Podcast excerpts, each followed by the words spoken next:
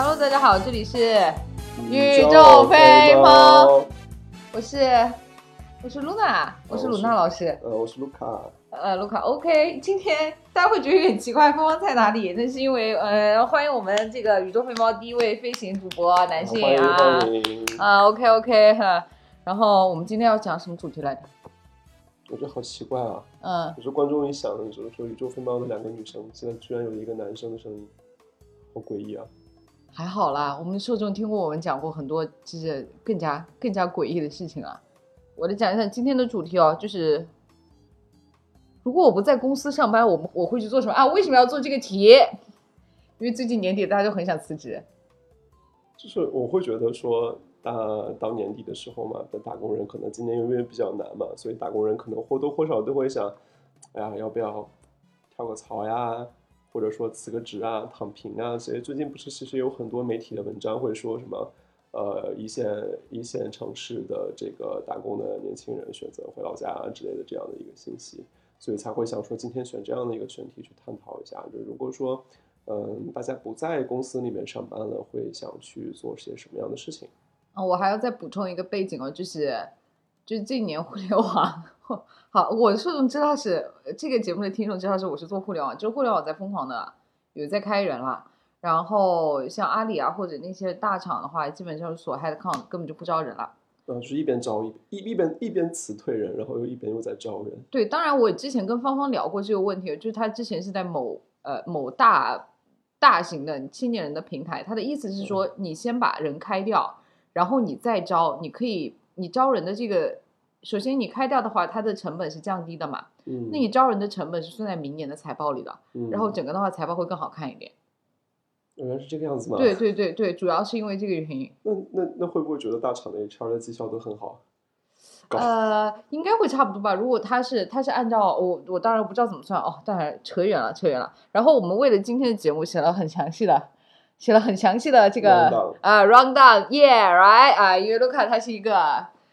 叫什么来着？就是嗯啊，everything should be yeah in 然后当时你让我写的啊，不是我让你写的。OK fine，赶紧开始聊吧，没有人没有人想听其实那种。那第一个问题就是在没有成正式成为打工人之前，你有没有幻想过自己要做什么？就是为什么会从这个开始呢？是说，其实嗯，大家因为不知道宇宙飞猫的听众是什么样的一个年龄段，但是呃，很多朋友应该在刚刚呃，也不能说刚刚吧，就是临近毕业的时候，可能都会去幻想过自己要做一个什么样的工作。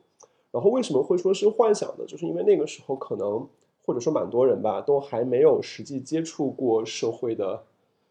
毒打，那可能对于这个生存压力啊，以及经济实际的经济压力，可能在感知上没有那么的明显。当然，我是呃，可能是有一部分人是这样的，当然也相信也有一部分人比较早接触到了社会，所以那个时候其实可能会对呃未来的工作，或者我这边特别想套用一个我以前的一个朋友用的概念，他当时说了一句话，我觉得特别的。特别的妙，但是当然也有点有点不太好懂啊，但是我觉得很妙。他说，你要决定做什么样的工作，取决于你想跟社会有怎样的一个互动关系。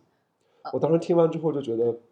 没听懂，但是感觉好妙的一个意思。意思就是，如果我想，我我不想完全不想跟社会互动，我去找一份不用跟人接触的工作，是这个意思吗？不是这个意思，你不可能不跟社会互动的呀，你毕竟活在这个社会上呀。就是哪怕你陶渊明采采菊东篱下，你也是活在山里面的，山也是个社会啊。但就是相当于说，其实你就是我觉得把这个稍微再往悬一点说，其实就是你该以一份什么样的工作或者说是动作行为去跟你所生存的这个世界有一个什么样的一个交互，所以才他把它具象一点，就是说你是跟社会之间有什么样的一个互动关系。那回到刚刚说那个问题，就是在你可能刚刚临近毕业的时候，你所想的工作会比较的符合自己内心的这么一个想法，当然可能会有蛮多的一个幻想成分在里面嘛。嗯，那那我我我先说一下我的啊，我的嗯当时的，我记得当时大四的时候，那个呃，我当时想的一个理想职业是做一个写手，啊写为哪种？就不重要，嗯不重要写什么，但是为什么会很喜欢写手呢？就是因为，呃，就一方面其实自己会有一些这个表达欲，然后因为以前看书看的也会比较多嘛，然后你会可能会对这种自己的故事能否影响到他人啊，会有一个比较高的一个期待。就是当你去讲一个故事的时候，你可能别人听完之后，他有被你影响到，你会有很强的一个满足感。所以其实会说，成为一个故事的创作者是一个蛮开心的事情。当然，这个是一个所谓的比较高大上的说法。那比较直白的一点的原因，是因为当时幻想中，如果成为一个写手，其实你不用跟很多人打交道。因为你是个大社就是恐，是吧？就是就是你在你在家里面，你想每天你就写稿子，写完稿子嗯当啊当然是幻想中的啊，就是写稿子，然后跟编辑打交道，编辑可能给你把稿子打过去之后，把这稿子发出去，然后可以赚版权费啊，版权费听起来就很高级，所以当时会觉得写手这个职业是还蛮吸引人的，是还蛮吸引人的。以前其实还真的会写一些东西，但是那个就比较早了。比较早的时候写过一些不成篇的啊，或者说是没有什么特别大体量的东西。我想问一个问题哦，就是插播一下，就是你那些那些不成大体量的东西，大概是一个什么风格的呢？就会有不同的阶段啊，就是你知道中二时期啊，然后高中时期啊，再到大学时期，还是那个就是呃，我不知道现现在应该已经没了，现在已经变成直播平台。然后那个时候它其实有一个很火的，有一段时间很火的一个东西叫做校内网啊啊，然后后来叫改名叫人人嘛，然后改名人人之后，大概因为那个时候它其实应该是跟 Facebook 还有点像，然后后来。在哪一个契机下，它突然就变成了一个就是美女直播的一个软件，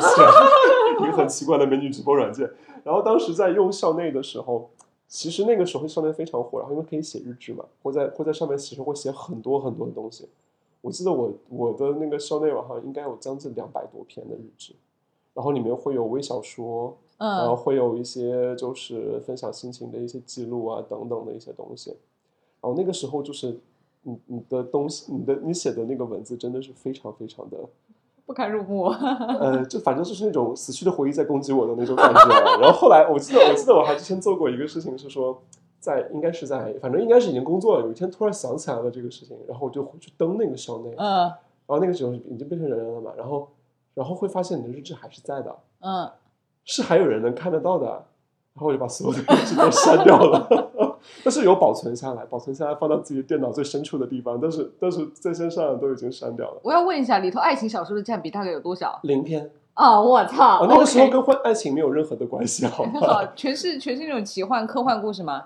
也有，就是因为那个时候是呃，应该是高二、高三的时候吧，校内刚上，因为最开始的时候还拿手机，拿而且还是诺基亚的手机，拿诺基亚的手机去去登那个校内网去偷偷人家的萝卜和白菜。然后那个时候就是基本上因为是高三嘛，然后面临面临高考，所以写的很多是在那个比较紧张的学习节奏下的那种比较抒发情绪的一些东西吧。就是很可能是那种很很很青春，很 比较青春文学叫什么？那那句那个词叫什么？就是那种很无病呻吟的那种。啊，为赋新词强说愁。啊这么高级吗？我没有想到这样一个说法。反正就是那种，就是那种还蛮无病呻吟的那种青春文学是，但是就只有一个人，没有第二个人，你知道嗯吗？嗯，我再问一下，是那个就是斗破苍穹那种感觉，就是末期少年穷。嗯不是啊，那个也不至于啊，怎么会？嗯斗破苍穹怎么会是青春文学呢？不是那那个时候，我记得有一个很还还蛮那个什么的杂志叫叫《萌芽》，哦，对，我记起来，我知道那个萌芽就是当年郭敬明哦，给各位三零零后的三，三大八零后作家都是从萌芽出对对对，来的嘛萌芽，呃，那个郭敬明、韩寒，我给各位还八零后的，有张悦然，对对对，哎，张悦然是张悦然吧？是张悦然。我现在有我要讲一个八卦，我给各位可能是零零后的听众科普一下，就是呃，萌芽是上海的一本杂志，然后他当时会举办那个比赛吧，好像是是新概念。还新概念作文大赛，对新概念作文大赛，然后就是就大家是真的他妈的就跟去考试一样，就去那个考场写作文，哦，是现。场写的吗？是现场写的不是你刚开始初稿的话，它是一嗯二三四就这么多轮比赛嘛。然后你刚开始是投稿的话，它是它是线下的，然后后来你是要去现场参赛的，哇塞，真的跟高考写作文是真的跟高考。然后它的主题是主题是定主主题好像是会给你好几个主题。我认识了一个姑娘啊，就是很有文采的，她连续拿两年拿了新概念的一等奖，然后后来去中山大学了。然后呢？然后是后来就不知道，后来就恋爱了，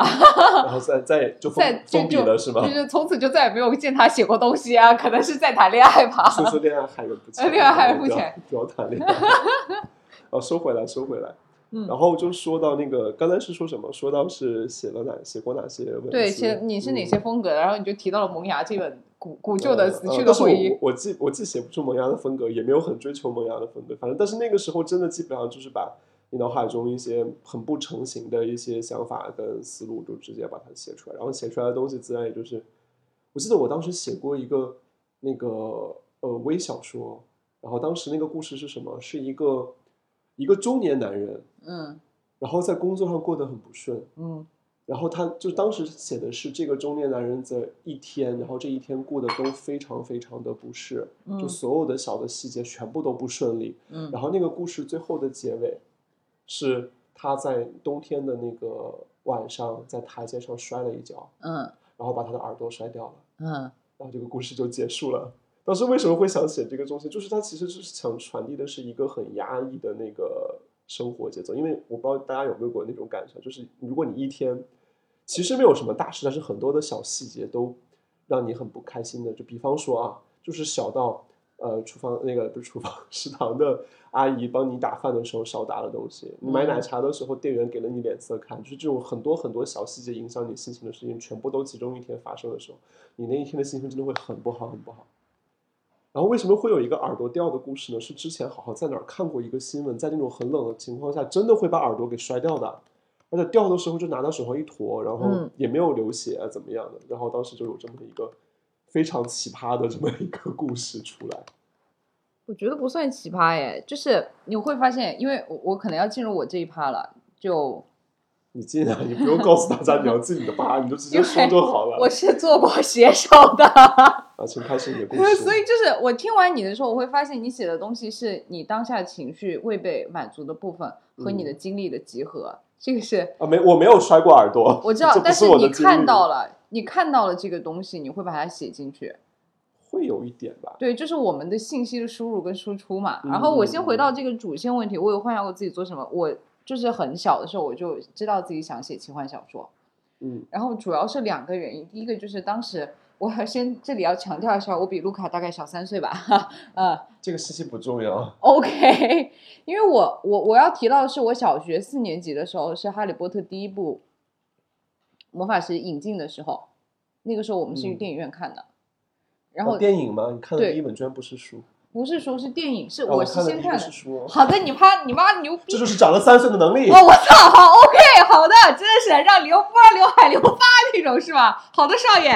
呃，这个梗，哎，大家懂都懂。然后。会有人懂这个梗的，没有人懂好吗？OK 没有刚看完，没有人不知道你看完，一会儿这个地方裁掉。呃，不会，我不会裁，我会保留下来。他他，我当时是先看了 J.K. 罗琳的那个《哈利波特》的所有的那个版，所有的那个书，真的是那那几本，先是小学四年级受他影响，后来开始订杂志，我订那本杂志就叫奇幻，就叫奇呃，金谷传奇奇幻。先是金谷传奇奇幻，后来变成了奇幻，他改了两次名字。然后金谷，你知道吗？金谷传奇的那个杂志社就在我们我大学附近，我靠因为它是武汉的嘛。然后嗯，它下面有金谷传奇武侠，还有嗯金谷传奇奇幻，然后后来是独立出来怎么样？就它小小的一个本子的那个故事。我当时还记得我最喜欢的作家叫萧如瑟，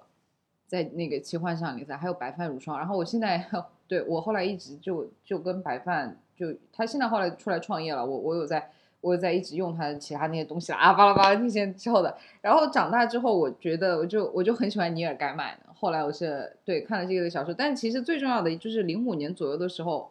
啊！我要先 宣告一下我是同人女这件事情。零五年左右的时候，国内的那个耽美风潮就有流行起来了。零五年，零五年，二零零五。年，你让我你让我算一下，我零五年的是多少？高中吗？对，高中应该是高一或者高二的时候。啊不，我应该是那个时候初中，零五年吧，我零九届的。好好呃，哦，初中那个时候，呃初中那个时候就有耽美文了吗？有，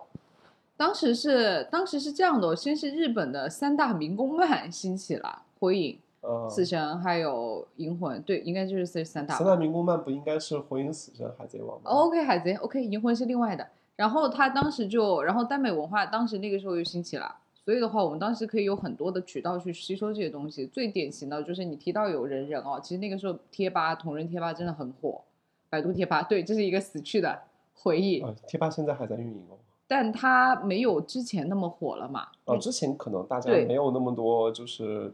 小众的这个线上聚集地，就是大家一窝蜂的一窝蜂全部都在对贴吧然后还有后面就是晋江，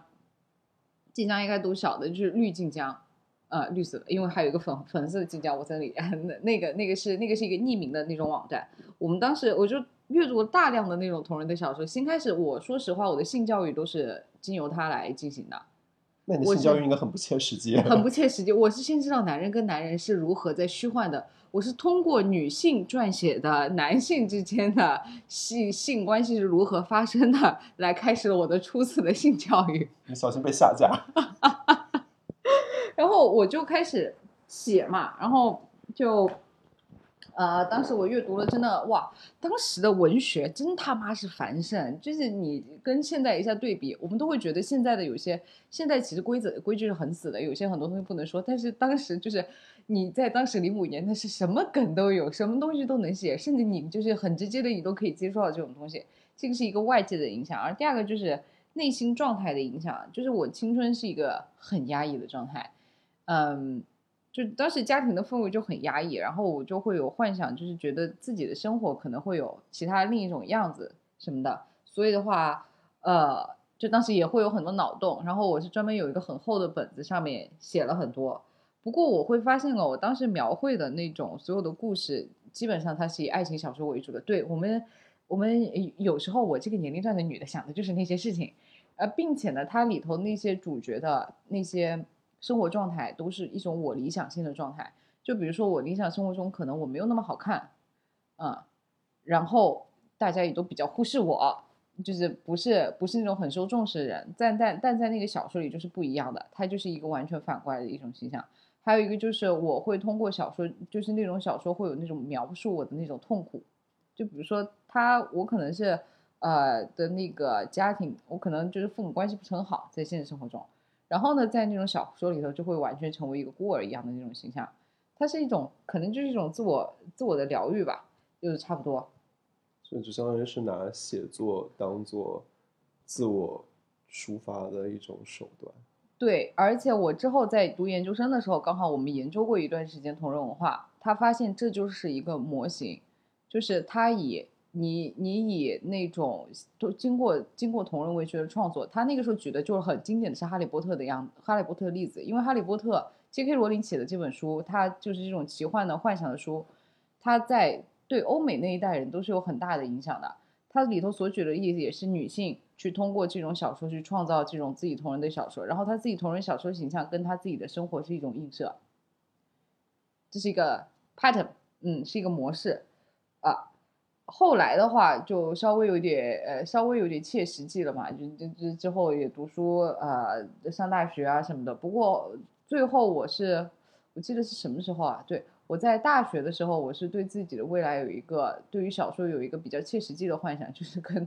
跟村上春树或者是尼尔盖曼一样，他们是这种的，他们俩的风格差的很多哎。不，他们的他们的生活状态有时候是有一点相似的，就是对于他们那种已经功成名就的作家。他是可以比较自由的去选择自己的题材，和他到底到底要写什么，就相当于是我要创作一本新的小说，比如说我要写一本跟成都有关的小说，我就会搬到成都去，大概住三四个月，直到这个小说写完。哇，成都人民会很恨你的好吗？三四个月你就可以写出成都的故事了。有些人是这样，就是他要去当地采风嘛，然后我当时就觉得哇，好牛逼啊！那岂不是如果做了这个事情以后，你就是。你的时间是自由的，你可以自己去支配的。然后你可以，就是你的你的行动也是自由的，你想去哪里就去哪里。然后根据当地的继续写一本这样的小说，然后就就去赚钱。然后我当时满脑子还想，就是那种签售会啊，那种读书会啊，然后那种就卖卖很多。哎，你看卢卡现在就是满脸的这种嫌弃。我会发现，同样都是抱着写作这个。行为为核心展开的工作经验，一个是不想跟人打交道，一个是想开签售会，真的是差了很多。一个一个是，我就希望就是获得别人的赞美。嗯嗯，这这很正常的人很正常的，对啊，对不对？然后就是那种，我还当时还幻想，就是他们说 J.K. 罗罗琳是在爱丁堡的一家咖啡店里头写出了魔法师。哦，这这段文字真的是看到过很多遍，对我们在一张小纸片上写出了对哈利波特与魔法师的故事。呃对对对对，然后我们当时去过爱丁堡，我我们去玩的时候去过，但我没去那个咖啡店。但他的确，爱那是个魔法城。当时我满脑的幻想就是优雅的女性带着一个 laptop，然后在咖啡馆里头哒哒哒写字，然后在那里赚钱。哎，但是当时听说那个罗琳在写第一本小说的时候，她的家庭家庭状况其实是很不好的。是的，你还想带个 laptop 去写吗？带打字机也行。你知道，我后来有段时间我都用是我都想买那种就是有滴答声的那种键盘，就是仿古打字机的，两哦，千多块钱。哎，这个我要给你安利一个，就是你知道电脑里面它会有那种小的插件，嗯我记得好像就叫 Typer 还是什么，它就是呃进入之后你可以设置你在敲键盘的时候会有打字机的音效，回头可以搜一下。这个就是题外话，题外话。什么玩意儿？好，我本来要讲一个我自己写过的那个，因为你分享了一个你写过的那个书，那个小说的那种内容，但我觉得它跟我的另外一趴会比较合，所以我要把把它放在一个下面。然后我们下面进入第二个部分，就是对于这个幻想的工作，你有没有做过什么努力？做过什么努力啊？嗯呃，因为其实还真的是有的，就是做内容创作这个事情，其实还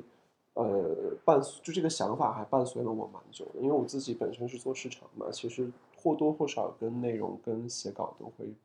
这个基本上不会逃得开关系的。然后我之前在那个北京工作的，就离职之后，中间还有当时是裸辞嘛，裸辞完了之后还有大概一段时间去做自己的公众号，然后当时其实真的是保持着一个希望能把它作为工作内容，然后呃靠它来去维持生活的一个思路去做的。我当时甚至还写的 BP，然后甚至还把 BP 给了我非常认同的，就是呃，在我认为在职场上发展很好的前辈去看，然后他当时也认同了这个东西，他真的觉得这个是 OK 的。嗯然后我当时其实呃做了很多事，就比方说呃拿了设备之后，然后会去街上去扫街，扫街然后去踩点，然后去做这个店家的一个采访，采访完了之后成稿，然后当时还我记得还去跟过一个那个这个马拉松。当时是为了采访的人是一个程序员，但他是有跑马拉松的一个习惯嘛，然后当时就为了去跟当天，因为那个马拉松项目是夜跑，所以当时去为了去拍第二天清晨第一名这个越过终点线的那么一个镜头，然后当时还去在那边蹲了一晚上。哇，好辛苦。呃，其实没有想象中那么夸张，就是他，因为他当时会在那个呃夜，因为他夜夜跑是有那个很多的，就是有很多的志愿者和工作人员嘛，然后也会有一些这个参赛者的这个家属，然后他会在旁边开一个，就是也不能叫库房吧，就是有点有点像是那种大的会议厅的那种感觉，但不是那么正式的，然后可能会有一些这个架子床啊，或者大家可以坐在那个会议桌凳子上趴在那边休息。然后大概当时大概基本上一晚上也没有睡吧，就在那等，然后基本上等到天快亮的时候，他会有消息来说啊，有有第一名快快到终点线了，然后我们就会冲过去去去拍那个照片。那说实话，当时拍出来的效果并没有很好，因为这真的没有那种就是跟可能跟你幻想中的呃，就是马拉松结束第一名越过终点线的一个兴奋感是不太一样的，是因为那个时候终点线没有一个观众，大家都还在睡觉，然后那个第一名就是孤零零的。从那个远处慢慢的跑过来，然后可能有大概一两个工作人员在这边挥着旗子告诉他加油加油，马上就要到终点线了。啊，总之当时就是有确实在做这些相关的内容，但当时呃三个月的时间，可能应该是写了大概七八篇吧。其实那个产能是非常非常低的，因为那个时候呃对于跟人合作去做内容的这个，然后让它成体系的产出的这么一个模式是完全没有概念的，只是想说自己做好了一个选题，然后这个内容的定位，以及它后面去靠什么样的一个思路去变现，都没有去做一个设想。当时想的就靠自己一个人去弄。呃我前面也说了嘛，我写东西是为了不跟人打交道，所以所以当时其实是想说完全靠自己去做采采这个。采编，然后到撰稿、到排版、到发布，全部都是自己一个人搞，然后产能就会非常非常的低。然后因为自己一个人嘛，就会经常陷入到那个牛角尖里面，就会发现选题很难选，嗯然后写出来的稿子自己非常不满意，然后再改。然后当时还去那个豆瓣去发那种征稿的，就是有偿征稿的启事，就是他自己做了一系列的一个征稿海报，然后让他给了稿酬，然后去留了邮箱去给请那些写手去写稿子投到这边来。然后我说一句很冒昧的话，那个嗯投来的稿子的质量真的非常非常的差。嗯嗯，就是那种呃一个词翻来覆去的说好多遍，然后没有任何的逻辑关联，然后口语化非常非常的多，然后整通篇没有几个词，它就特别像是那种大众点评上的评论直接搬过来的。我想问一，下，你给他多少钱？我给不了很多钱啊，啊，对对当时当时一篇是给呃就是对外承诺的应该是两百到四百的稿酬，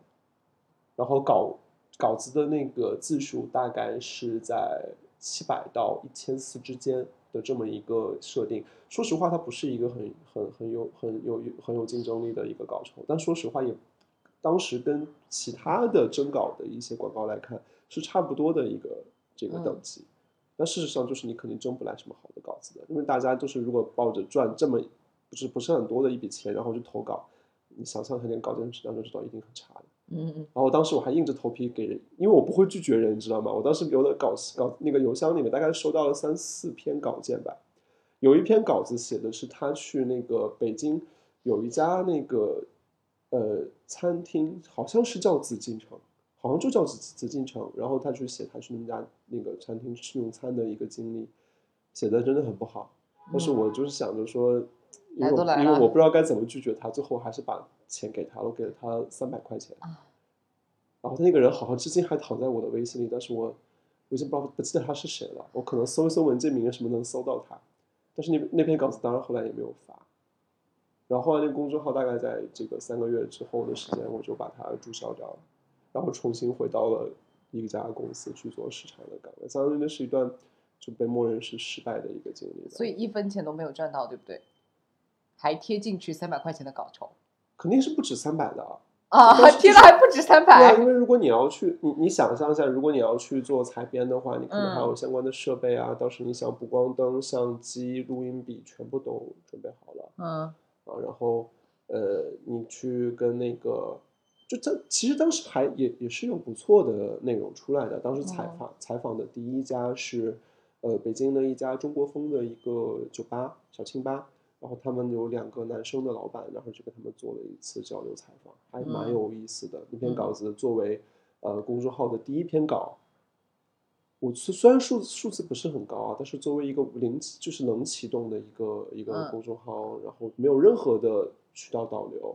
它第一篇能有大概七百多的一个阅读量，我觉得还蛮不错了。蛮不错了。对，真的还 OK 了已经。嗯，对然后，第二篇当时采访的是一个什么 logo 咖啡的一个老板，是那种非常典型的金骗子，然后养了好多狗，然后就是，但是他他对狗不是那种就是大家设想中的啊人和狗是好朋友那种状态，他不是，他他养狗是做赚钱工具的。我觉得那篇文那边那篇稿子就写的很艰难，你知道吗？就是这种人才能成功，是的，就是不要人情味的人才可以成功，不要脸的人才可以成功。嗯那倒也没这么夸张了。啊，那反正就是后面就是稿子会越来越糟糕，就很难嗯去再有新的好的内容去弄出来。当时还去采访过北京的那种相亲公园，去嗯采访当时会有很多呃把子女的那个简历放在那边去做相亲的这么一些呃叔叔阿姨，然后当时有去采访一些人，写了一些稿子。那后面就真的是陷入到选题的一个死胡同里面了。你在做一个社会向的公众号，没有，一开始它不是的，它一开一开始我的设想是什么呢？就是想说，呃，通过去采访一些小众的店铺的创业老板的创业经历，嗯然后从这个情感层面让大家，因为现在其实很多就是创业做小店的人很多的，你很难去找到他的一个差异化，但是他的创业经历或多或少会有一些特殊性的，所以是希望从更感性的角度去建立起消费者跟这种店铺的一个联系。然后未来的话，其实设想是说，呃，能通过这个公众号去做一个类似呃城市会员的那种东那种那种体系，就相当于是说可以从商家那边去获取一定的广告费，然后也可以跟商家建立一个联盟关系呢，可以在这个公众号上去派发一些听起来真的好像一条。呃有呃不太一样，一条是自己的供应链嘛。嗯对，然后他那个相当于就是说我以媒体的身份跟很多店家形成一个合作关系，店家可以在这边去登这种广告，但是广告一定是要符合内容调性的。然后我这边可以以流量的这个身份去向广这个店家去征求一些折扣或者嗯特价，比方说九折或九五折，然后把这些所有的店的权益折扣整合起来作为会员再给到我的粉丝。啊当时是这这样的一个思路，但是就会发现踩就是踩踩踩点儿去扫街去找这种店是一个很漫长很漫长的过程，而且还是你一个人做，对，然后当时还要去经营大众点评上的账号，然后还要去做这个事儿，然后会发现就是题材就会陷入死胡同。然后当嗯时会去采访那个马拉松的，还有这个相亲角的，其实是为了丰富这个选题。嗯当时是希望说这个呃账号是去讲城市生活的，那嗯在城市生活中消费是其中一趴内容，那你去关注一些现社会现象的东西是另外一趴。但是基后面慢慢的基本上也就卡死在那。其实你的 BP business plan 是很完整的，没有那么完整，但是我觉得大的思路它大的思路不方案是对的，你做不起来完全是因为资源产够，能不够，对，产能不够。我给你举个例子，就是我第一份工啊，它是在某个至今都很有名的亚文化大号里头做，然后它那个大号这样，它经历了三个阶段。第一个阶段就是主理人自己非常有才华，我不是说你没有才华，他本身可以不用补充那句话，他本身是学历史出身的，他学的是他是历史系的硕士，然后他非常有才华，他的性格是很极端，他不像你是一个很温和的人，他性格是有非常极端的那种封面，对社会某一些现象是有很自己非常犀观点很利的观点。犀利，嗯 Yeah，然后他先跟他的几个同学一起做起来，一起一起把这个号给做起来的。他但但是就算是他，他那个时候他他还蛮幸运的，他就是开头前几篇，大大概到大概写到五六篇的时候，就爆款了？当时就已经在圈子里流传起来，因为他当时做的青年亚文化是一个比较小众的东西嘛，然后当时口碑又很好，内容又很好，就人传人的现象就已经起来了，但是依旧是没有钱，没有钱哦，你就是就就没有任何的营收，所以第一轮就结束了。然后他又再去做了第二轮启动，第二轮启动也是拉了一些他自己的朋友，因为他很有人格魅力嘛，就他那些朋友一起来帮他做，大概又做了好几个月，也是那种你想一下，就是可能是中国那个时候最会写公众号的人在一起，然后免费无偿的去给这个号不停的进行这种投入，我觉得他人脉真的很好哎。他的文学才华是毋庸置疑的。那个时候应该是一七年就是16就是17咪蒙正火，然后，no 咪蒙还没有起来，咪蒙还没有起来哦的时候，一六一七，然后那个时候其实是公号的黄金期，哎，就是它是一片蓝海，它迅速在往往上走的那个时期，是的，是对的，但依旧第二轮还是起不来，就是没有任何，当时是品牌没有觉醒，品牌没有想到，咦，公号其实也是一个广告的，可以投广，对，广告渠道没有觉醒，然后也黄了，然后他是怎么样？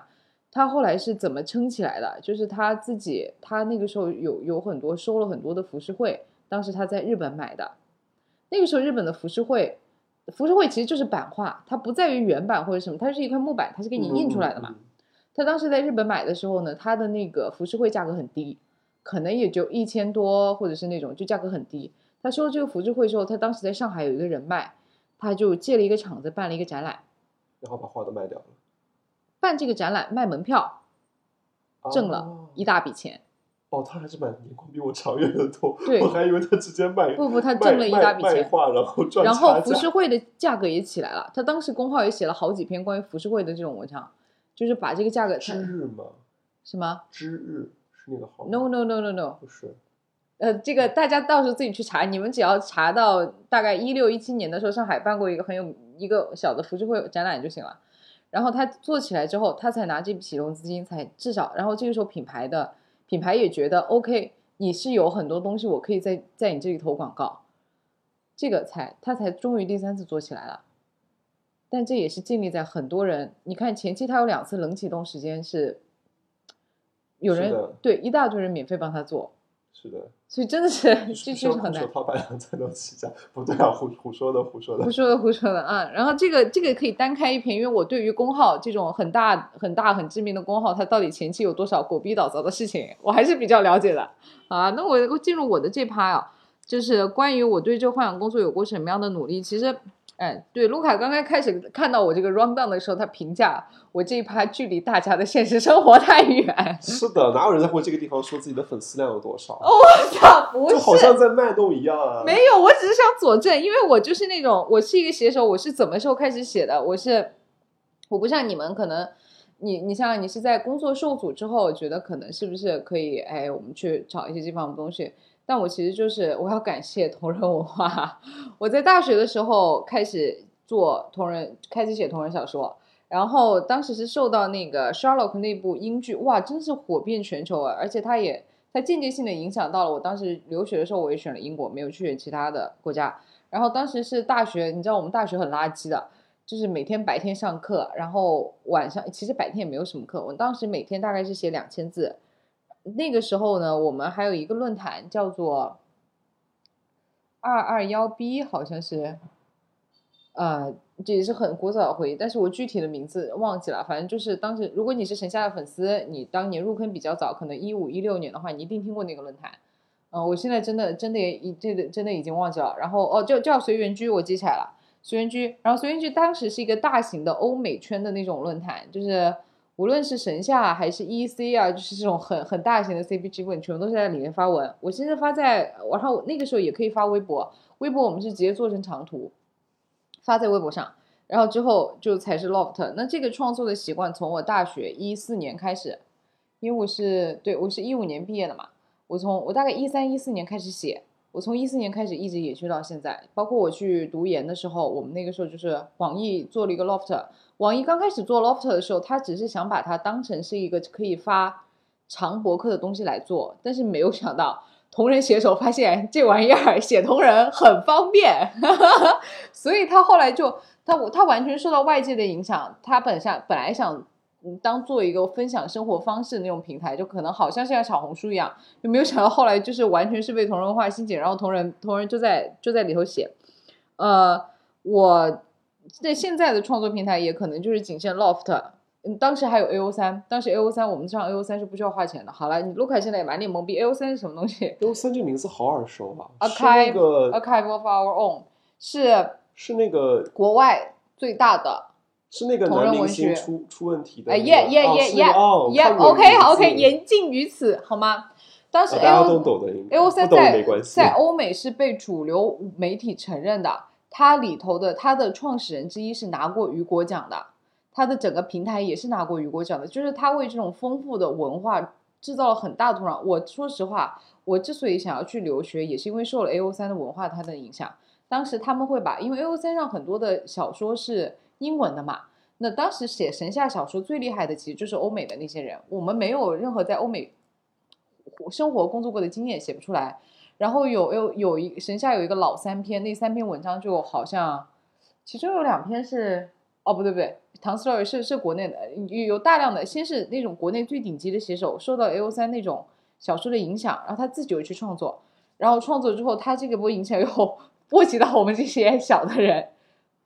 不叫波及啊，不叫对叫对叫感染叫感染叫感染是。所以，我那个时候，特别是我后来会发现，就我自己回顾，我们刚出国留学的时候，其实会有个 culture shock 的过程。就你在那里，你的朋友，你没有任何的朋友，家人也不在，然后还要倒时差什么，那边文化环境又不是和你跟你不是很一样。我当时过去其实是有点抑郁的，但是就是靠不停的，还是不停持续正在创作，然后大概陪我度过了非常艰难的一段时间。那现在呢，这个创作的习惯其实是一直延续到现在。只要是我磕了 CP，我就会去写。然后上一次，不过上一次写也比较久了，上一次写好像是去年，去年的三四月了，都已经过了一年。因为现在没有磕到新的 CP 了，可能是因为工作太忙了吗？也不是，之前有一份单，有一份大小周的工作，每天早上九点上班，九点下班，那个太忙了呀，那个都能写。但那个时候，那个还是持续在创作，我感觉就是可能是我。就是现在很少能为一对 CP 去进行真实的心动，可能是这种，真的是他妈工作太久这种冷酷的成年人的。因为 最近的 CP 都太套路了。对，哎，对，对对对，就上次磕，你看《咒术回战》，我磕的是五条悟，五条悟跟夏油杰，我操，这他妈，对不对？这个 CP 很 很，我知道太多了。但是我当时，我后来其实我会发现，我后来写的就是我之前一直是写其他人的那种爱情故事，就是是磕 CP 嘛，CP 跟 CP 之间或者神下之间那种爱情故事。但是后续的话，我其实更加喜欢去写一种原创主角，然后跟另外一个理想化的男性的爱情故事。那就不是磕 CP 了，你这是造 CP 啊！这个就是伪粉吧？可能是五条悟伪粉，所以写了非常多五条悟的所以。你会写一个不知名的角色，或者你给他起一个新的名字，然后他跟五条悟去磕 CP，组呃，CP 吗？我会写一个原创的女主角去跟五条悟组 CP，这个这个叫做梦女。啊、好像听过这个。对，哎，又要开始给你科普。对，这个是梦女。其实长大以后，我会更喜欢写梦女类型的角色，因为，嗯、怎么说？因为可能她的活动，首先你第一个肯定就是写这个东西是为了满足自己的快感的嘛，没有快感很难很难去我觉得你可以写。快乐，而不是用快感。OK OK OK，为了满足自己的快乐，然后就是会发现哦，随着自己的经历这种丰富，你会发现，如果你把另外一个人设置成是设置成是一个原创的角色，你更容易往自己里头那个东西里头套一些东西。你会把这个原创角色带作是自己吗？事实上，我们写这篇文章就是为了让所有看这篇文的人把这个原创角色带入为自己，所以叫梦女。哦，那难度蛮大哎。不会的，因为你写到你，就是这个人会很没个性吗？不会就他是有他是哎，你倒是想想起来了，就是你看啊，我们这个是落在文字上的。那么其实如果说是落在游戏上，它另外一种表现形式？对，就是 gal game。对啊，那就 gal game 就是主角是没有脸的啊，那主角不怎么说话的，都是对方在说话啊，就是嗯耶，但我的不一样了，可能他们是不同的文学在，你就会发现哎这个跟你在一起了。跟你说的倒是一样的，就是他如果完全是出于对于受众考虑是一个 business plan 的话，他的 gal game 就是没有脸的，因为这样的话你的受众就会越广嘛。对啊，但对于我们这种。对但诶，就像叠纸那个游戏叫什么来着？光与夜之恋与恋，制哎，不是恋光与夜之？啊，都是一样，它都是都都是叠纸的吗？不呃不不是叠，另外一个是哪个的我忘了，反正都是同同一款同一类型的那种游什么和什。么的那个，对对对对对对对，它就是对象的是很丰富。其实你看那些男主角套路，都是我们小时候看到看过的小说的套路啊。有个阳光型的弟弟，高冷型的男神，哎，就跟那个没头脑和不高兴一样，真的是很经典的模 型，对，就很经典。从小到现在经久不衰的几个经典人设。然后其中一个一定是他妈的一个戴那戴眼镜的那种啊，对 对，一定要有一个戴眼镜，还是那种一定是金丝边的或者黑边框的哈，对吧？呃，这我觉得这种都不是萌点，就是现在是要什么？就是平常不戴眼镜，然后突然有一天戴眼镜，鬼畜眼镜那种啊，那个太古早了，我又知道的太多了。我觉得像我这种才是我以前一直戴眼镜，然后难得那哪哪两天不戴眼镜，人家就会说天呐，你长得好像小狗。重重点是要有反差，对，重点是要有反差呃，重点要有反差。扯远了，扯回来啊，。扯回来，扯回来。然后在在 log 上写，我通过这个其实是这个真的对我影响非常大，就导致导致那个明星出事 A U 三被封的时候，我也很难过。你看啊，他让我去选择去了留学，因为如果没有这个的话，我不可能认识。我通过科神下的 CP 写文章，我认识很多在在国外留学的一些人，然后他们就告诉我，其实你是可以选择这个道路的。那我就去，我就去了哈，我就跟我妈那讲了一顿，然后去了，这是一个。然后第二个，我通过这个，我我我交到了很多朋友。我现在有很多就是手机里的朋友，他都是哎看了我的文，然后我们大家一起交流，然后在一起怎么怎么样。现在有些友情是有维持到现在，大概认识可能有七八年了吧，很长。是英国人吗？不是，是国内的，也是国内的就是小姐姐。呃，我理解一下，就是你曾经其实是设想过选择做一个专门的同人文作家为自己的职业道路吗？有的，因为那个事情做的很顺，就很快乐。但是能啊，问题来了？一分钱都赚不到。他是可以赚钱的，我跟你讲 the point，That's no no no no no，you you you should break the law, then you can make the money。就像我们这种，它是这样的，呃，我再跟你讲哈，我有好多八卦了。同人文它的它的受众永远是没有原创广的，所以，呃对，然后耽美文的受众也是没有原创广的。那你作为一个同人耽美小说家，你唯一赚钱的套路啊、现在是我在耽美也有原创啊。耽美同人嘛，啊耽美同人，嗯，对，你唯一的作用就是你要去出本，嗯，出本这就是一个出一次本脱一层皮的事情。然后当年是比较灰色的，因为它是它其实是没有书号的嘛，你只要去印就行了。呃，然后现在就不是开始抓了嘛，对吧？嗯我们对的问题对版权，我觉得就是书号的问题开始抓了。我当时出就做这个事情的时候，就真的是根本。我后来那个有有多辛苦呢？大概那一两个月都没有怎么好睡好觉，然后还要去维护一些就是发货什么那个问题。然后后来不是出了一个法规嘛，就是我去咨询我的律律师姐姐，然后她说，我就问她，她说是这样的啊，你看一下那个法条规定的金额数，你觉得你达到了吗？我说没有。哦，就是他擅，就是首先是不能擅自私印一些刊物，但是这个。刊物应用于商业，必须要获利达到一定额度之后才算违规。耶，啊，这个额度都没有达到，就是就是我这么黑。谢谢。然后当时还有一个，你看哈，然后我们再往我之前提到，耽美同人其实可能是最小众的嘛，但耽美又比耽美又比非耽美的那种小众嘛。你知道《琅琊榜》对不对？我知道啊。《琅琊榜》最先开始写的时候是耽美小说。梅长苏跟靖王是有吻戏的。我有一个死去的记忆，为什么呢？是因为我我大学有一个同学，她是就是同人女嘛，嗯，然后她当时是给我推荐过一本小说，叫做《琅琊榜》。对，然后他，我还记得他是把那本小说的盗版的那个电子电子文件，就那个时候还在用那个 M P 四看电子书，或者是用手机看，它是有一个 T X T 的那个记事本文件的，然后他给我用邮件发过来，因为那个时候还没有微信，嗯，的吧，的，应该是是的，是的吗？是很早的，是很早。然后当时我没有看那个。但是就是我后来知道有个电视剧叫《琅琊榜》火了之后，然后我也看了它。就是我总觉得《琅琊榜》这名字很耳熟。对，你刚才一说，我终于明白了。他哦，原来他原来之前是耽美文嘛？他之前是耽美文，梅长苏苏跟靖王是一对。所以他正是在出版的，就是他的原作文章，他就是一篇耽美文了。他写到中途写到一半的时候火了，然后就他就改成了哦，那。然后，当然，就因为这个事情，其实这个作者一直就很早的时候在闲情一直在被骂，在什么被骂？闲情就是粉晋江，它是一个匿名的网站，就大家在一起讨论这个事情，他一直被骂，这是他的黑点之一。是因为他背叛了同人女的呀，就是他都会，他会觉得你先吸了我们这波人的流量，你的文章火了。然后你就改，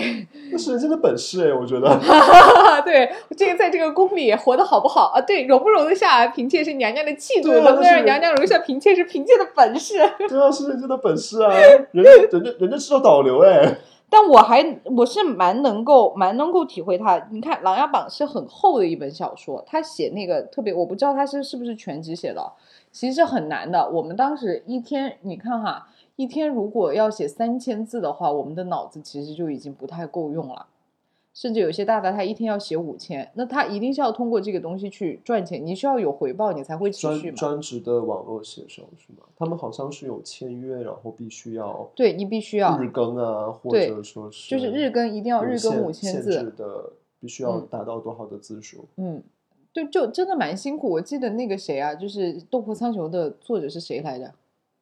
唐家三少，唐家三少是有很严重的这个肩部是有问题的哦，因为他他产量还挺高的。对他，因为他常年在这样打字嘛，然后可能就是就问题很多。那我当时就觉得，我当时后来其实写到后来啊，就我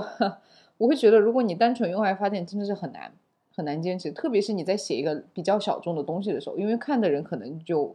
那几个，它不会形成一个很大的声量。我觉得应该是商业形态的那个，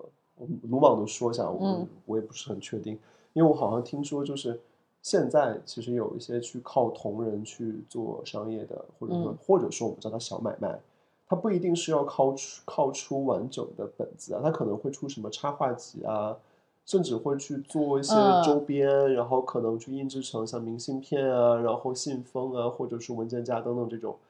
它可能不是一种那个大。很大的内容体量的载体，或者说它可能就是靠一些单篇的，就比方说是插画去做一些周边，然后靠这些周边去卖一些钱。但是我不知道他们能不能赚到钱。他们能赚到钱哦，是能赚到。画手是最赚钱的，画手比文手赚钱的多，画手比视频手还有文手都赚钱的多。视频手是剪视频的，是因为画手的。它是能够变现，内容的可以延展的，对形态形态非常的多。然后棉狼你知道吗？不知道。好，它是一个，它早年就是靠画同人，其实火火了之后，他后来就开始接那种大牌的商单。哦，那那也也会被骂吗？不会啊，这不也是靠早年靠靠靠耽美，然但的确，人家早年画耽美，他的确是的确是为爱发电啊。他那个时候，你看，其实画手画一幅画也蛮辛苦的，然后他对他不停的进步，是牛的。反正我觉得，如果你是画手，你看靠靠靠同人起家，然后渐渐开始可能画一些原创，还蛮牛的，就是这哎，个是我突 OK 的。然想插一个可能会有点远的话题，就最近不是 AI 的那个画画的软件很嗯火吗？嗯它真的有一些画的东西很棒，嗯就是那种我相信可能有那种特别高要求的或者很专业的人，还是一眼能看出来区别的。嗯但是一般的凡夫俗子，比如我这样的人，我觉得可能 AI 的画出来的东西就已经能满足你的视觉了。就是我在想，会不会会影响到这些同人的画手的一个嗯，价值，或者说是他的积极性啊，再或者是其他的。我觉得我相信肯定那种嗯质量特别高的，或者说非常专精的，他还是会保有自己的那个专业的能力跟产产出的这个成果来的。但可能会有一些中度或发展中的，就会失去蛮多的一个发展机会吧，或者嗯说尝试机会。我我看过那些 AI 的画友，其实现在网上也有很多人就做了之后发到小红书嘛，嗯，它非常的繁复复杂，对，它是它不是说是会把，就是已经网络上也不能叫开源吧，就是网络上可以检索到的各种画，全部都靠算法嗯。把它拼凑在一起啊，就嗯。会发现可能有不同的画师的风格会揉在一起揉在一起同一张图片里面，所以才会真的很繁琐。它特别适合给克苏鲁小说，就是我要在这里给大家推荐一本小说，叫做《诡秘之主》，它特别适合去做诡秘之主的构图，因为它那种很繁琐的，然后你又看不尽，就是它的细节非常非常丰富，但它的人又没有那么的像人。涉猎好广哦，对，克苏 鲁小说，对你，你你回去看《诡秘之主》好吗？真的超好看，里头没有恋爱的情节。OK，好。然后我我在这里我要分享一下，因为你之前是分享了那个你写的那个故事，我要分享一下我我写的难得的一篇原创，是一个很短的，也是一种带点奇幻的一个小故事。我觉得不是同人，不是同人是是原创创。我觉得那篇那个故事就是在我写了那么多之后，我突然所有的人生经历，我所有对世界的感官，我全部都汇集在那篇故事。他是这样写的，他说，很晚上的时候，有一个男人他走进了一家餐厅，然后他坐在那个椅子上，他开始回想自己的那个一生。就是他很小的时候喜欢过，他想起他他就是他那个餐厅里头有个很巨大的屏风，然后他坐在屏风的这一侧，他坐在那里，他开始想起来自己以前的一些事情。他先想起来的是他呃他过世的母亲，然后他想起来母亲过世的那年呢，他在葬礼上，他在那个屋子里头，母亲的尸体在母亲的尸体在屋子里头，然后他打开那个门呢、他在院子里有一棵非常高大的树，他先听到那个树叶哗啦哗啦的声音，然后他眼里有一片那样的绿色，然后他又想起来一件事情，他想起来他小时候曾经喜欢过的一个女生，他的那个女生的笑声，他还在还在他的脑里，他突然想起这个声音，像铃铛一样，然后他又想起来自己很小的时候曾经养过一只白猫，那只白猫在他可能是就是长大之后，那只白猫也过世了。这个时候呢，他看上时针时时针上的那个钟，已经快到十二点，然后侍者给他就是那个服务员给他端过来一杯茶，然后他们开始讨论今天是什么样的一个日子。他说那个日子里头，在他那个村庄里，他说这个日子在我们村庄里头是要祭神的。说这个时候呢，如果说你你你可能会有有机会得到一个神会给你降恩，然后那个服务员说我也听过这个说法，然后给他端上一杯茶，然后这个茶水是这样的哦，它那个茶水是一个绿色的碗，他碗底下呢碗底有一只红色的鲤鱼的那个花纹，他看那个鲤鱼，他发现那个鲤鱼好像在游动，然后他觉得不是很就就以为是自己眼花了，因为他当时整个状态是一个很失失意的，整个人生就觉得没有什么太大的太大的呃，就就很想死，他那个时候的状态。然后他就想，他就说，好好突如其来的总结，对，嗯就是他很失望，他是有抑郁症。那个时候是在我严重焦虑的时候写的这篇文章。他就他就说，如果说我能够让这一切都结束，那觉得这个就是神对我的恩典。然后他看那个鲤鱼在那个茶碗里好像动了一下，然后他就喝了喝了喝掉了那碗茶。我一把鲤鱼喝下去了。他喝完那碗茶之后，哎，他觉得那个屏风，他屏风画的是那个云层跟山水，那个屏风好像在开始动，然后他听见三个人在说话，一个是年轻的女孩，一个是一个是中年的男性，还有一个是年轻的男生，然后他们三个，他就听见那个男孩，那个那个中男孩在说，现在我们已经看到了猫，然后中年那个人在说，对，然后我们听见了女孩的笑声。然后那个年轻的女生在说：“啊，但是等一等，你还要让他再看见树。”然后他就，然后这个中年男人就喝完那杯茶，他就出了门。他先看见，他先走出去之后，那个是个夜晚啊，路灯路灯是很很昏沉的。他先看见路上有只猫，他把那个猫抱起来，然后他再往前走，他听到了那个铃铛一样的那种笑声。然后他再往前走，他看见那个路的尽头有一棵巨大的树，然后这个故事就结束了。让我组织一下语言去评价一下这个故事。你可能到时候看文字才能说出来。就是就是，他最后我一开始以为它是一个意识流的故事，嗯，然后后来又觉得它好像是一个纳凉系的鬼故事。这是一个奇幻故事。到最后，你你是想？那个故事的背后是说，这个他是楚门的世界吗？的那种吗？不是，他最后死了，神给了他恩典，他进的那家店。哦，所以说其实他描述的是跑马灯，然后最后对，哦，神给他恩典，get 到了，嗯。但我觉得这是个很私人的故事。对啊，就是那种私人的和 personal 的东西，它全都会在你的创作中出现。然后特别是设立的三个神的那个形象啊，其实那个屏风里头就是。三三个神在日系的故事呀，啊，所以是天照大御神吗？啊，没有，你没有说是不要去套那么多的那种东西的幻想，它其实就是就是一个简单的。因为其实我听到一半的时候，感觉像在玩剧本杀一样，是吧？靠！哦，我觉得它是有，我觉得你可以把它拓展一下，然后变成一个剧本杀的故事，有趣吧？而且那三个神的形象也是有经过设计的，就是那三个神，女女性的那个神是最后说话的。说明她的地位是最高的，是天照啊，哎，是的吧？然后还有是，没有，我当时带入的是自己，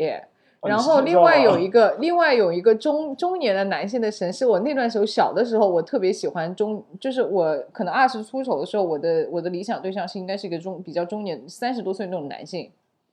对，然后还有一个年轻的男性的，这两个其实是我的性幻想对象。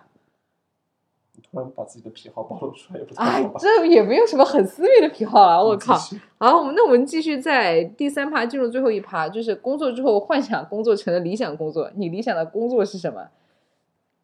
啊，这不是最后一趴，这倒数第二趴。来，这篇就会好长，因为我为什么会把说想把幻想工作变成理想工作，就是这个为什么会换这个字眼？是因为其实你实际的在工作之后。接触到了很多呃，可能由不得你啊，或者说是你无法控制的一些这个生活中的实际会经历的事情，所以你不得不去考虑一些你以往没有办法，以以往可能尝试忽略的一些事，所以它现在会变成幻想，变成了理想。因为理想的工作是什么，我自己是没有答案的。因为我觉得现在其实你要想找一份理想的工作，其实你是需要在你。看到的现有的工作中，尝试找到你的理想，但我觉得这种时候人的这个贪欲就会很明显，就是你又想要有钱，然后又想有富裕的时间，然后你又希望这个可能抛不下现在社会的生活，你又不想去一些二三线城市甚至更小的地方去做一些可能更沉稳的冷静的工作，所以其实你就会发现不太知道你的理想工作是什么了。当然之前也会去想说。继续做内容，或者重新做内容，或者尝试让自己作为一个让啊让自己成为一个呃内容创作者这个事情，因为他这个人还是很不成熟嘛，你不能说现在只说自己是一个内容创作，你还是需要经过很多努力的。那你现在能不能把它放作为是一份理想的工作？它一定不是，因为如果你要做这件事情，首先你一定相当长的一段时间你是既没有钱又没有闲的，所以。我自己对这个问题的答案是说，理想工作我可能暂时不会有一个明确答案。但我最近其实有会设想说，呃，去一些更，比方说更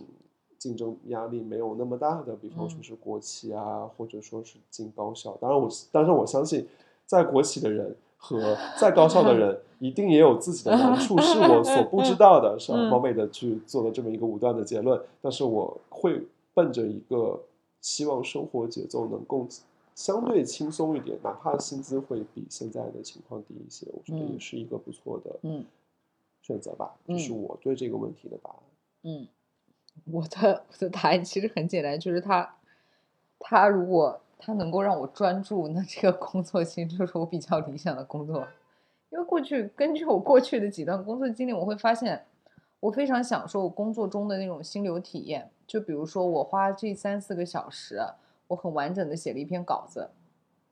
其中没有人来打扰，那个那个就 OK。或者是我不是说做稿子，我花这三四个小时，我把这张表给做好了。我觉得都很 nice，但这个是很幸运的，因为我我一直持续性在创作，所以我满足私欲的这一部分，我不需要通过工作来来满足。我其实自己回家打开电脑，我自己写，我这个就已经很快乐了。然后同步我会发现，我的工作经历它是成为我创作的养分。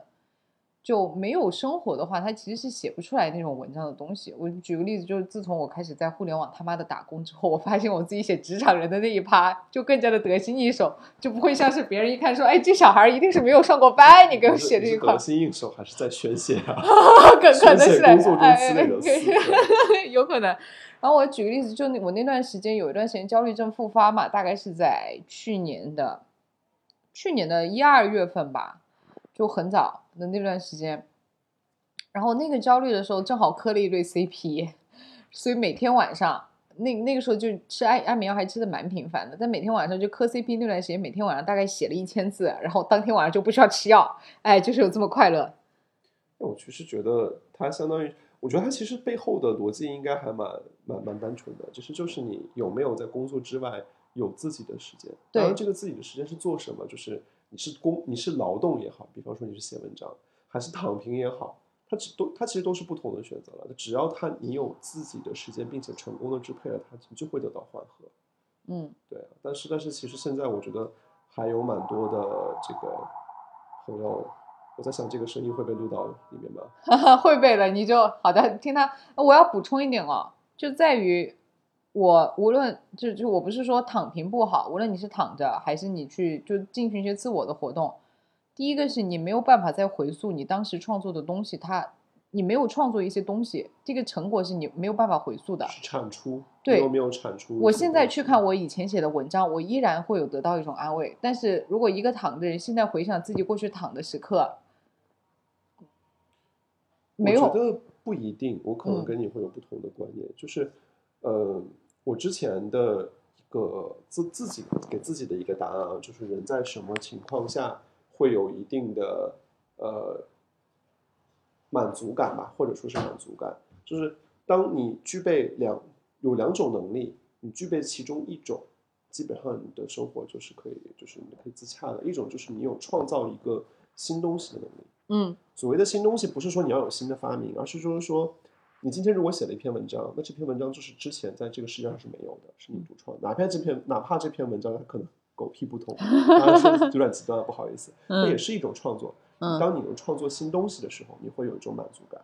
另外一个就是当你能解决某个问题的时候，你会有一嗯种满足感。那嗯像你刚刚说的，你有创作，你有实际的产出，你有一篇文章或者说是一个图片，那这是一种创作。嗯如果说躺平是可以让你跟自己和解的，你认为躺平的这个时间和精力让你嗯感到快乐，它能让你的心，就比方说你今天下班之后选择躺平，然后这个所谓躺平就是你躺在床上真的什么都不干，嗯能让你第二天有很好的一个精神去迎接这一天，让你会觉得啊，我已经休息好了，我们今天可以很快的、很快乐的过下去。我认为它也是一种好的选择。其实怕的是什么？就是怕的就是你躺平，然嗯后第二天你为你的躺平而啊，感到羞愧，后悔对对跟羞愧，对对对，这个才是很可怕的，因为就是你既用掉了时间，也没有解决你的问题。嗯。那我们可以直接进入第四趴，就是回望过去的各种工作经历，有没有是什么你觉得很可以很满不用把我？写的大纲直接念出来，没有展开讲讲，就是这样讲就是为。什么会有最后这一趴？因为我们今天其实聊的很多嘛，我们一开始会想，就是在你还没有实际接触到，就是跟社会有很紧密的关系，遇到很多生活中的压力跟责任的时候，你对工作的幻想是什么？然后你对于这样一份幻想工作，你有做过什么样的一些努力？然后在你实际经历过工作之后，你对你从幻想的工作变成理想的工作，那它有些什么样的变化？你希望的是一个什么样的状态更适合自己？然后之所以会有第四趴，就是你在过往的工作中有没有一些满足感，或者是让你觉得有灵光一闪啊，觉得自己觉得很开心的一个瞬间，其实是希望呃能帮听的朋友去想一想，挖掘一下。什么样的工作或者是什么样的工作状态是你所喜欢的，是你感到满足的？比方说，刚才像鲁娜老师他说的，他享受的是专注的过程。我做一张表格或者我写一篇文章，我花两三个小时时间，它时间很长，你的精力消耗也很多，但是没有人打扰你，然后你一气呵成之后有一个产出，这是一种满足感，这是一种工作中的快乐。嗯，那不知道大家有没有一些其他的就是类似于这样的经历？我相信找到这样的经历会让你自己去跟自己。理想的或或者说是希望所期望的一个生活工作节奏会更进一步，至少你会知道一些可能选择或者锚点，让你去奔着那个方向去努力。那我说一下我自己的，我我可能会写的比较说的比较说的比较具象，就是以前在这个呃上上学的时候，当时在在那个国外嘛，在国外打工打工，当时是去做这个奶茶店奶茶店的这个员工。然后基当时一个小时的时薪，从最开始只有九刀，因为是黑工嘛，就是他不上税啊什么的，所以薪资很低。然后是从一小时九刀到后面，就是你可能因为做的比较熟练了，然后到熟练到就是这家店的就是加盟店，他都会说哦，你这家店已经店已经做过，你要不要来我们这边把你挖过去？然后当然也没有涨很多，涨了十三刀一个小时。然后但其实呃还蛮。就是如果说你的消费欲没有那么高，比方说你不用天天去夜店啊之类的地方，你只是正常的日常生活，这一份这个打工的钱已经足够去支撑你的日常生活跟开销，甚至还能补充，就是填补一些你房租上的一个开销。所以那个时候其实，因为他说说实在，他更倾向于是一个体力活，就是你需要。呃，因为他也没有严密严严格的分工嘛，就除了个别的这种高峰时段，可能一个人负责煮珍珠，一个人负责煮茶，一个人负责站前台，一个等等这样的分工。大部分情况下，其实你是前台跟后厨都要两边来回忙的，然后也要到前场去做这个清洁卫生啊等等这些的工作。当但但是就是他虽然很忙，你的效率也会很高，因为我们当时要求一杯必须要在一分钟之内，真的不像现在这些店哦。现在这些什么 让你等个半个小时，某 啊，某喜啊，啊，某喜某啊，动辄动辄就是大几十分钟让你等，真的是很离谱的。我们当时要求就是一分钟之内必须要出一杯，然后就是真的是还是蛮忙的。然后晚上你还要收店收店，然后早上起来也要在开店之前你要煮珍珠。大家我不知道大家有没有做过这个事情，煮珍珠是一个很耗时间的事情。你要拿一个很大很大的锅，因为你是在店里面供应嘛，不是自己在家里厨房，它其实是一个很耗时间也很。一不小心还容易把珍珠煮糊，就是 它其实是一个蛮蛮蛮体力活的一个工作。然后你还可以跟你的就是同同伴啊，就是同一起打，因为都是可能是学生嘛，或者有一些就是可能台湾那边过来的这个工读，也不叫哎，就是那个工作签证，嗯，过来一块儿的去聊聊天啊什么的。那个时候真的还蛮累的，但是真的很开心，就是你有收入，你有明确的付出，且你知道你付出。一定会有回报带来的结果，就这这个结果不是说你拿到的工资的结果，而是你今天你满足了多少个客人，他在你这边满足他的消费，买过他的东西，他觉得你这东西好喝，嗯，因为这个东西是你做的，其实你会很有很强烈的一个满足感的，嗯，就那段经历，其实我还我还蛮喜欢的。或者我之前在听另外一个博客的时候，他提到，就他当时被采访的那个嘉宾，他当时在一家日企工作，他说。呃，他所在的那家日企，他所有的岗位都是有 backup 的。什么叫 backup？就是就是他他的解释是说，同样的一个岗位，一定会有两个人去做做一样的事情。嗯。然后这个时候，一方面两个人彼此之间会有一个比较，但另一方面两个人彼此之间也会有一个商量。嗯。如果一个人出了问题，比方说他呃可能休假啊或者生病之类的，另外一个人可以立刻补上。嗯。就它是一个非常稳妥的状态，当然可能人力人资的开销应该也会更大一些。但它有一个好处，就是说，他是在工作中是一定有一个人可以跟你交流和沟通的。嗯就是我自己是属于那种，因为我也说了我前面做公众号的那个经历，就是自己一个人做事情一定会把自己抠死的，我会把我自己圈在一个牛角尖里面，然后把我自己锁在里面出不来。但是如果说就是哪怕很累，哪怕你今天要在凌晨几点还在公司开会讨论这个事情，那只要这个事情是你跟别人一起在做，大家保持的是一个共同想把事情做好的一个心态去做讨论跟交流，做脑报之类的。那个状态我是接受的，即使他的时间可能会超出我们正常所谓的工作时间，但我那个状态是接受的。我可能更担心的是说，我不希望所有的工作就是你一个人去负责，然后你一个是啊，当然现在其实这种情况会很多，尤其是可能大厂它会要求你独立负责一部分的事情，这个事情你就自己去接，然后自己直接去交付。当然，我觉得这个是可以的。但是如果说你所有的工作全部都是这个状态，就是你只有被审核的一个机会，其他事情全部都靠自己的时候，人是会陷入到一个蛮消极的一个状态的。那那可能我根据你的这个时候，我回望一下，我觉得我对于工作上的这种呃觉得满足的，可能跟你还蛮像，就两个点。第一个是我可以看到这个东西有成品，就是有产出，有产出嗯，就说要么就是一篇稿子它已经写出来了，就像你让你你你一杯奶茶做出来，它是不可能凭空消失了，对不对？你不是在对，要么就是有一篇稿子，要么就是我剪了一个电台，要么就是我拍了一堆照片，这个产成品我是可以看到的，而不是说我一直在那里谈战略。我谈我以后要怎么去做，然后这个东西就是你一直在空谈，你一直就是没有落地，这个东西就感觉你在讽刺一些。呃对不起，对不起啊，对不起，这个是一个，还有一个就是要有交流。就我们做创业的时候，我们就会有脑爆，脑爆这个时候大家去想点子，然后这个交流过程中，他是会给你一些正向的反馈的。就是我觉得哪怕是负向的也 OK。嗯，但至少是你要去对，你你要有交流，那有正向或者负向不要紧，就大家你可以感觉到，因为对方给了你一个 feedback，就你就会根据这个再有反应，你会有变化。你会觉得自己不是一个人在对，忙不是一进个人忙出，然后也不知道在忙什么。我觉得你在讽刺一些事情。我是在讽刺一些事情。那其实以后大家去找工的时候，就可以按照这两个方向去找，一个是很难呢、很多公司它不会去要求说同样一份岗位数你要多个人去做，要么就是因为你我知道有一些广告公司它内部会几个创意团队嗯。彼此比稿，嗯，还挺挺折磨人的。但至少是你你这个你要确认有同样跟你在做同样事情的人，比如说你跟他都是创意，对，我觉得就是至少有交流，对，有交流，就是现在其实很多公司他并不愿意说是在同样的一个，就他恨不得一个人做三份工作的事情，而不会说是嗯。两个人做一份工作的事情，或者说嗯。做一点五份工作的事情。所以我觉得这个也跟我们的一些工作的，或者不是我们吧，就当现现在这些情况下，很多我们所追求的大厂啊，或者一些公司，它在追求增长的时候的用人的一些思路，嗯。就我觉得他也不能说是不好吧，但是我觉得那种用人的呃态度或者说是方式，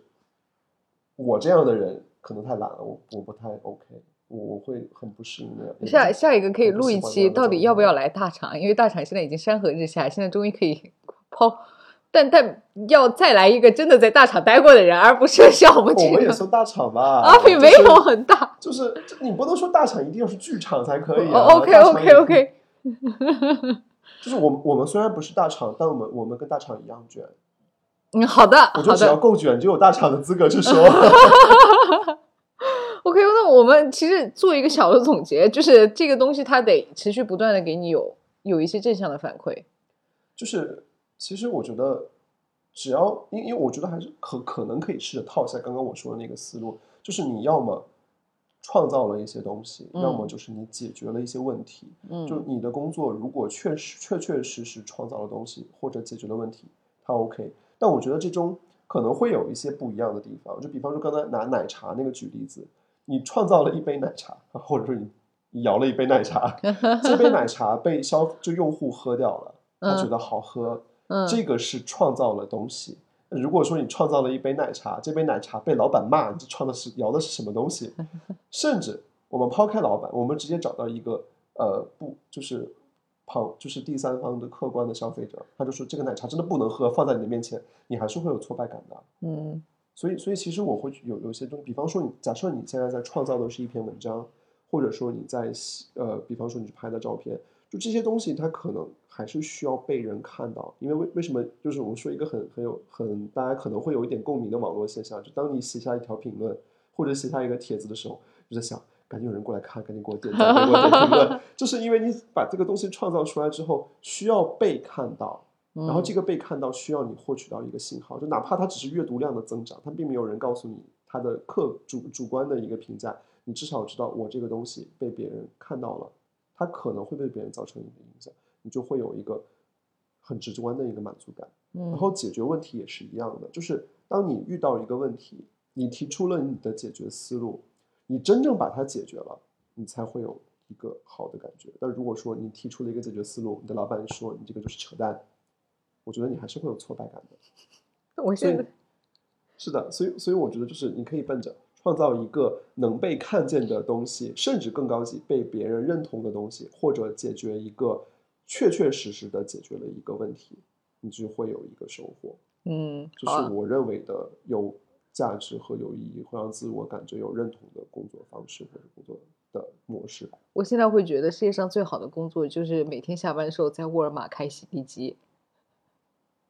我我我真的我是赞同的。嗯，为什么？就是我虽然可能例子不是非常恰当，但是为什么说摇奶茶这个东西是一个很幸福的工作？就它累，嗯，赚的也没有那么多。但当你这个赚的钱够你花的时候，